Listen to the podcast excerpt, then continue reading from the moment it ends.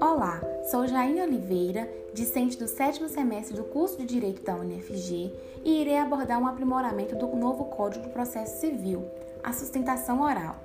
Aliada aos novos institutos adotados pelo novo Código, demonstra a relevância de se aperfeiçoar a técnica oral de manifestação, utilizando deste momento de oralidade para destacar pontos importantes do processo, enfatizando os tópicos capazes de influenciar a convicção do julgador.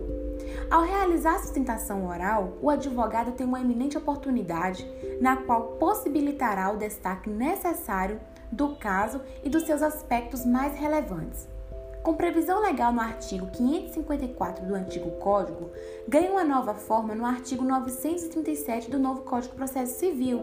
contendo os incisos e parágrafos, suscitando as hipóteses,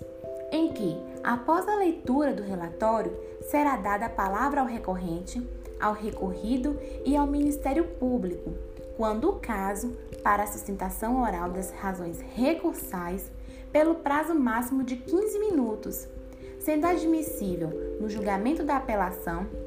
do recurso ordinário, dos recursos especial e extraordinário, dos embargos de divergência, da ação rescisória, do mandado de segurança, da reclamação, do agravo de instrumento que verse sobre tutelas provisórias e em outras hipóteses previstas em lei, ou no regimento interno dos tribunais, como, por exemplo, no agravo de instrumento